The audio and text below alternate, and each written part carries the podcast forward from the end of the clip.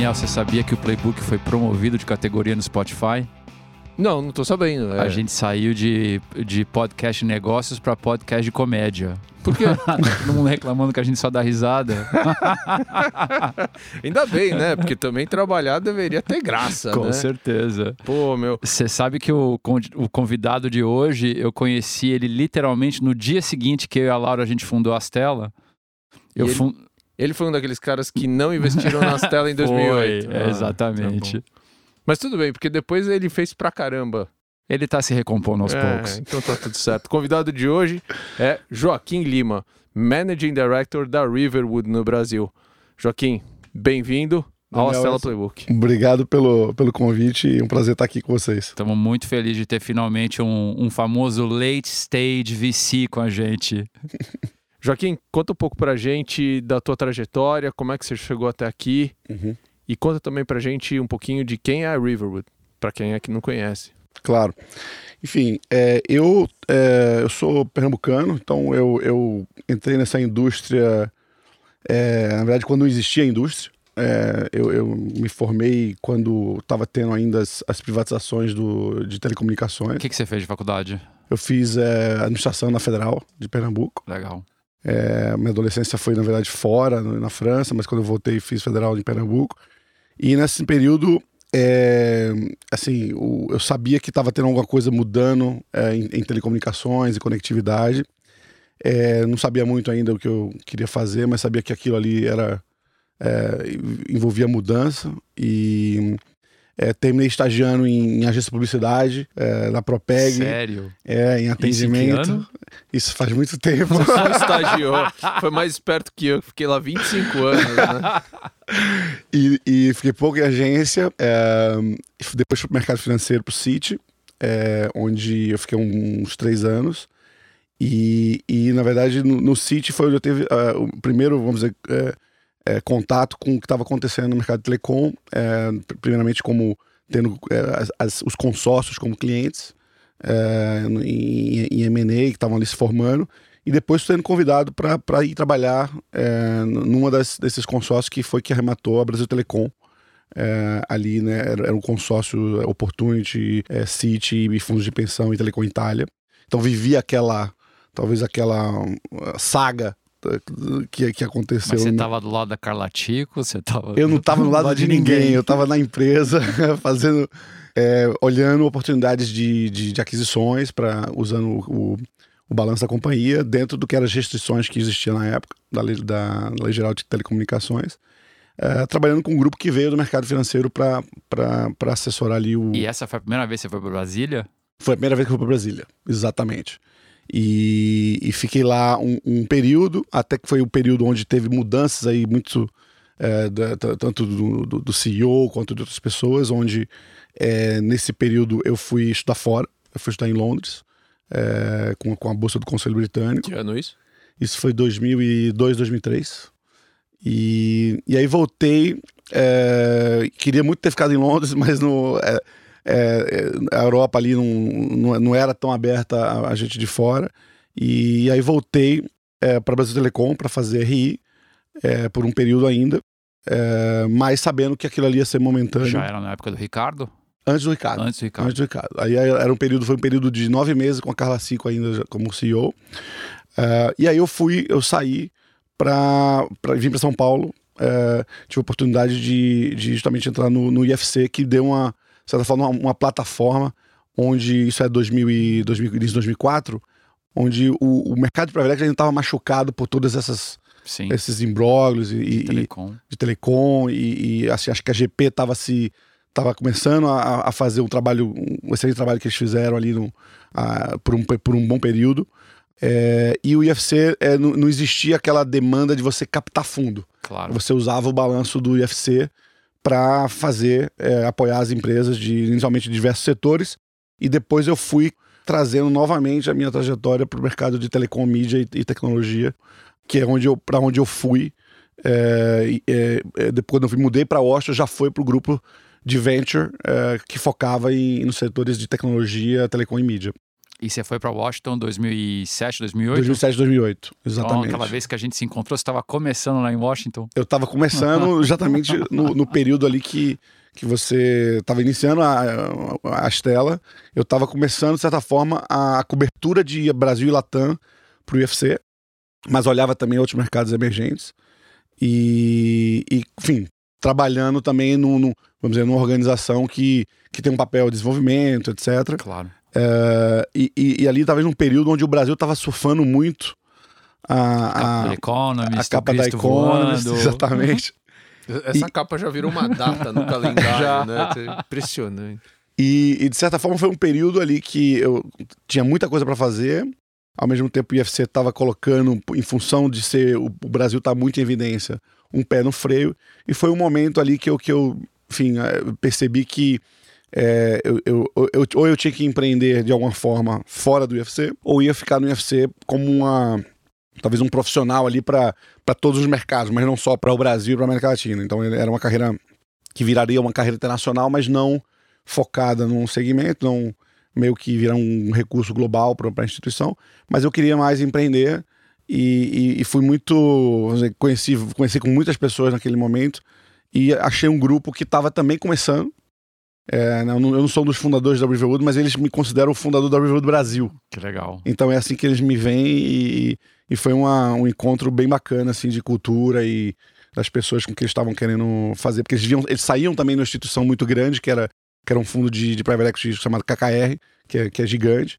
E eles pegaram um iníciozinho desse fundo. Uh, e um parte do grupo de tecnologia. Uh, inicialmente conheci o Francisco e depois outros sócios, todos eles é, com a ideia de criar uma, uma, firma que fosse, a gente chama é, é Private Equity 2.0, que era Private Equity, mas sem a atitude do Private Equity. Conta um pouquinho pra gente da Riverwood, né? Existe um foco Latam, existe um fundo global também, né? Qual que é o foco e qual que é a história da Riverwood? Tá.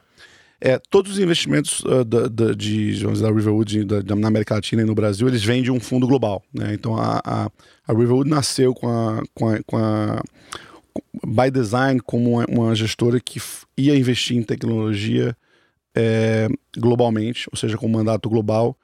É, isso evoluiu para um mandato muito mais focado nas Américas, ou seja, em América do Norte e América Latina. Então, depois dos Estados Unidos, é, Brasil e América Latina são os dois, é, a geografia mais relevante, então isso é pouco usual no Vale do Silício. É, é acho que a exposição que a maioria das firmas tem em Brasil e América Latina não passa de 10%, é, se for isso. É, então a gente é um animal um pouco diferente, porque a gente tem é, também dois sócios que, tem, é, que são da região, é, conhecem a região, entendem os, os, ciclos de negócio e os business cycle da, dos países.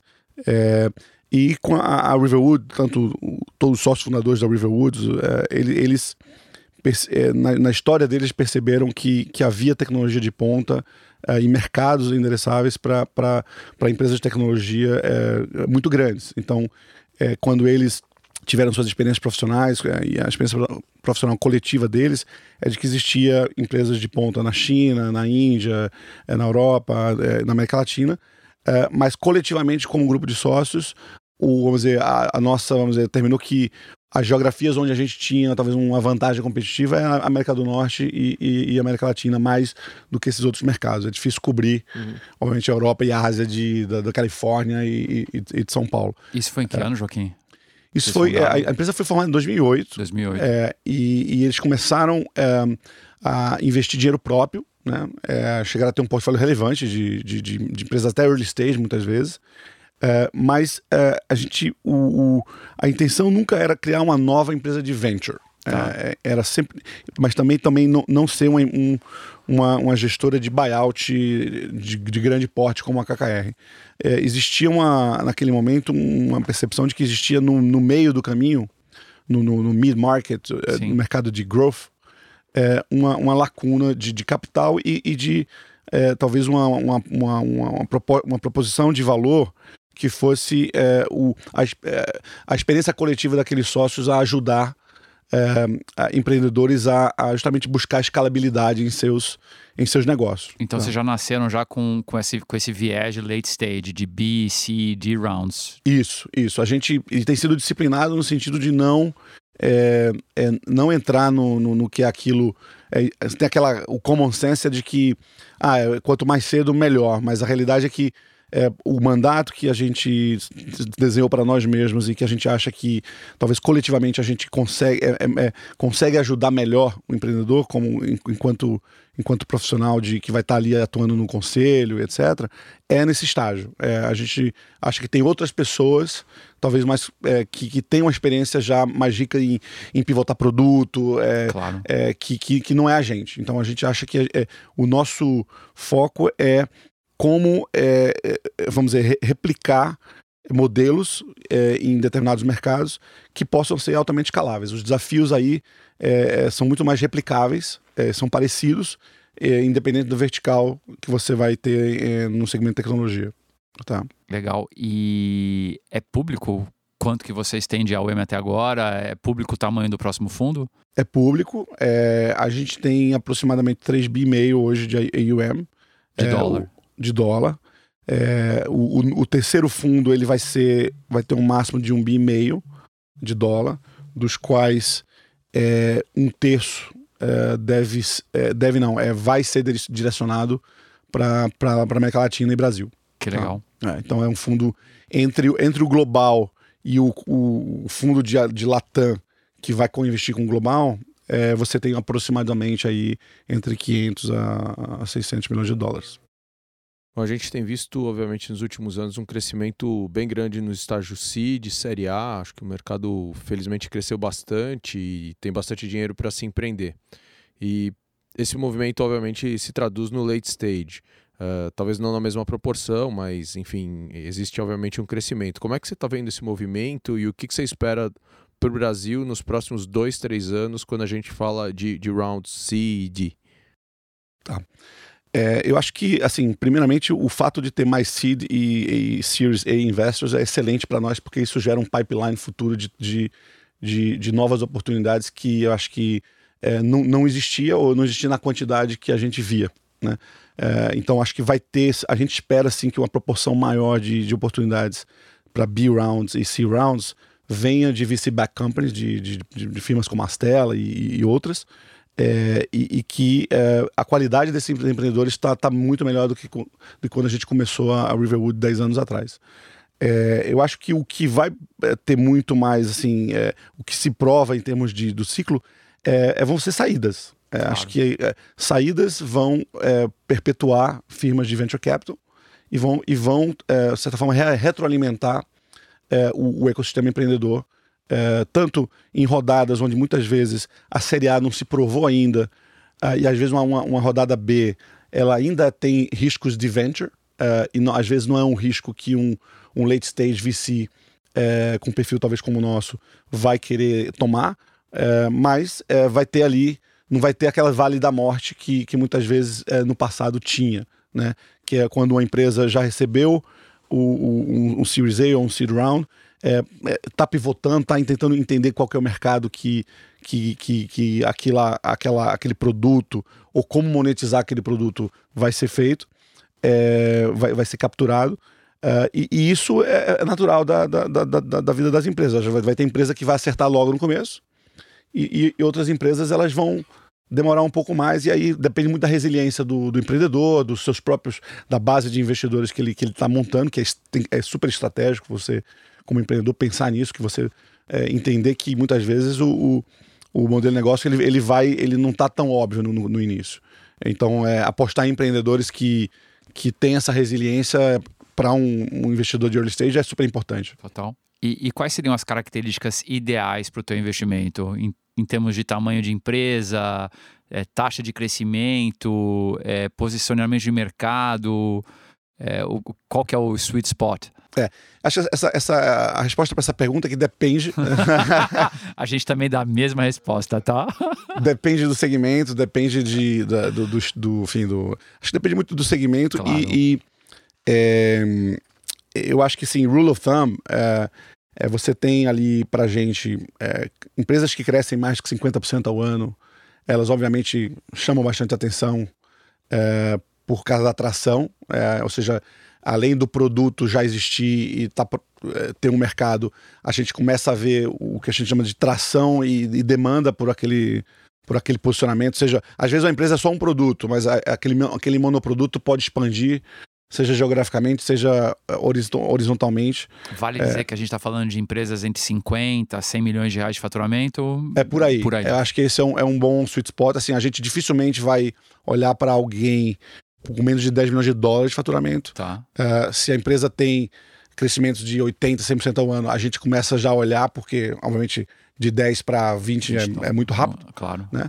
É, mas eu diria que é, em taxas de, de, crescimento ali que são de 30 a 80, é, é, é mais ou menos isso. É de 50 tá. a 100 milhões de, de, de, reais é um bom, é um bom sweet spot para a gente estar tá bastante atento a, a, se, a, a gente querer entrar o mais cedo possível para para a gente capturar o, a jornada como um todo. Claro. Né? E, e, você consegue, nesses 10 anos, é, identificar quais são os principais tipos de negócios que nascem no Brasil, na América Latina, é, vis-à-vis outros, outros mercados geográficos? Tem uma distinção? Eu, eu acho assim, o, é, o Brasil ele, ele, ele tá no meio do caminho entre o que existe entre, sei lá, um mercado como o, o mercado americano e a China. Tá. Ele não é nem a China, Tá. Também, também não é os Estados Unidos. Claro. Uh, mas ele é um mercado mais propício, talvez, à inovação e a, a, a ter disrupção do que uma Europa, por exemplo, que é, que é uma, um campo minado de regulação e as empresas têm muita dificuldade, às vezes, de estar, tá, enfim, crescendo. É, é, tem muitas empresas na área de consumo na Europa que dão certo, ou então em fintechs, mas quando você olha é, na área de enterprise, a gente não vê tanta empresa de, na Europa nascendo, escalando rápido. Tá. Porque são muitas fronteiras e o mercado é muito regulado. É, tanto é que em, em, muitos, em muitos segmentos as empresas é, preferem vir para mercados emergentes do que do que para uma, uma Europa. Sem dúvida. É, mas mas o, o, Brasil acho que tem muitas ineficiências, então tem, tem mercados enormes que é, no mercado de, de enterprise, B2B, SaaS, é, merecem empresas que, que já são já nascem nativas na, na nuvem, com, com novas abordagens e que acho que podem ser empresas de unicórnios e que podem valer muito dinheiro, né? Bom, é, deixa eu voltar um pouco no assunto das saídas, né? É, a Riverwood viveu aí a saída de 99, né? Talvez a maior que a gente já tenha tido aqui de uma empresa backed por VCs no Brasil. E, e a gente tem na paralela uma geração muito boa de empresas e empreendedores. É, como é que você está vendo esse cenário de saídas para os próximos 3, 4, 5 anos, né? Já que a gente até o momento ainda não viveu um momento de IPO tech brasileiro. Uhum. É, eu acho que são dois pontos aí. Eu acho que um é que é, uma parte dos investidores, é, vamos dizer, quando você está falando de IPO, você está falando de investidores que investem em bolsa. É, e é, o, o, a, existe uma concentração dos investidores que compram IPOs de tecnologia e que e que olham para crescimento como principal métrica de, de, enfim, de, de, de tornar aquele IPO atrativo, esses, esses investidores eles estão muito concentrados fora do Brasil. Né? Então, é, por exemplo, uma, uma, bolsa como a Bolsa de Nova York, que era tradicionalmente uma bolsa que não era tech, ela fez um trabalho muito relevante de atrair emissores tech e é, para tornar aqueles emissores conhecidos da base de investidores que compram ações é, no, na NYSE, que é na New York Stock Exchange. É, tradicionalmente era sempre a Nasdaq, né? Então essas bolsas, elas, obviamente, concentraram muito da, da, do que são os, os, os, os, investidores. Esses investidores estão, na maioria do, da, das vezes, fora do Brasil. Uh, e quando você está falando de uma a, a região do, da América Latina e, e mesmo você está falando, está falando de é, emissores europeus ou mesmo asiáticos, eles têm acessado muitas vezes o mercado de capitais através dessas, dessas bolsas onde se concentram o investidor de tech. Né? É, então, eu acho que existe um trabalho a ser feito, é, inclusive pela, pela Bovespa e, e, e, também dos investidores que tradicionalmente compram IPOs na América Latina, de, de entender que é, existe tecnologia, empresas de tecnologia que não merecem, que merecem um valuation que, que uma, uma, uma emissão lá fora é, deve ter. Né? Então, é, eu acho que tem um processo de educação aí também é, dos investidores. Do, do investidor, né? Do investidor. É, e a gente está vendo isso já no mercado, por exemplo, de private equity. Eu acho que, da mesma forma que muitos family office começaram a investir em venture, uh, algumas uh, gestoras de private equity que não olhavam para a tech, elas estão começando a, a ter que uh, se, se, se educar mais em tech, entender melhor o que está acontecendo em tecnologia, porque uma série de setores hoje ele, ele não é, ele, ele, ele é tecnológico por definição, né? Um, um banco hoje pode ser um banco digital, é, um, um, hospital ele depende de tecnologia para operar e, e, e, obviamente isso não são empresas tech tech, é pure, tech, pure tech, mas é, com certeza a tecnologia está impactando vários setores da economia. E as, as empresas de tech, que são as ferramentas, essas empresas, seja de software, marketplace, é, eles é, vão, tá, vão, vão, vão ser é, central né, nessas, nessas, nesses setores e, e, e, elas têm características próprias né, que, que, que são novas para muitos desses investidores que eram céticos com a tecnologia que nascia aqui. É, acho que o investidor que compra tecnologia, ele compra tecnologia em qualquer lugar, né, seja lá onde for. É, então, você tem emissores globais é, emitindo ações, acessando esses investidores que passam a, a fazer comparações entre mercados de modelos de negócio que são muito parecidos. Beleza. Ping-pong? Vamos lá. Vamos lá. Bom, Joaquim, o que, que você está lendo? Eu estou lendo um livro que chama 100, é, 100 é, Erros que Mudaram o Curso da História. É um livro sobre. Basicamente, tem muita coisa militar, mas são erros que. É engraçado porque é, mostra como é, pequenas coisas podem mudar totalmente o curso da história e, e envolve muita psicologia e, e, interações entre as pessoas. O autor é, é brasileiro?